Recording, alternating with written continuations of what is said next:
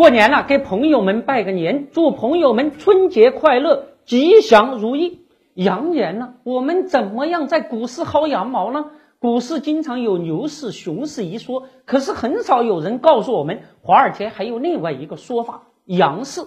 我们经常啊在大街上看流行时装，一会儿长裙，一会儿超短，搞得很多人都稀里糊涂了。今天穿上大师设计的流行长裙，可明天满大街都是性感超短呢？为什么会出现这种状况呢？因为每一个设计大师的身后都有成千上万个二流的设计师在模仿，所以服装市场那是忽长忽短了。股市就跟服装市场一样，波动剧烈。凡是波动不超过一个星期的，在华尔街就叫他们羊市行情。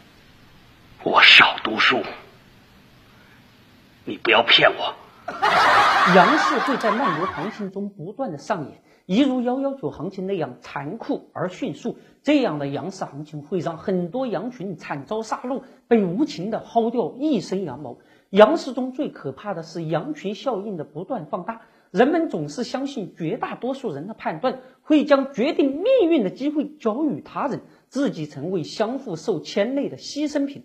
二零一五年啊，股市会进入新常态的阳市，券商、保险的行情会忽涨忽跌，但是金融的混业改革会长期刺激金融股的行情。二零一五年的降息周期之中，财务成本降低的电力行业，在电改的刺激下。会成为薅羊毛很好的投资啊！军工、互联网、能源将是未来经济转型的一个重大方向。如果你不能控制好自己的盲从投资效应的话，很容易被薅掉羊毛哦。在羊市中啊，消费、医药那是不错的防御投资产品。除了每天的视频以外，我们还有一个微信公众号“德林社”。如果你还想了解有趣、好玩、听得懂的经济学，那就在微信里搜索“德林社”或拼音“德林社”，点击关注即可。记住，不是德云社，是德林社，别设错了哈。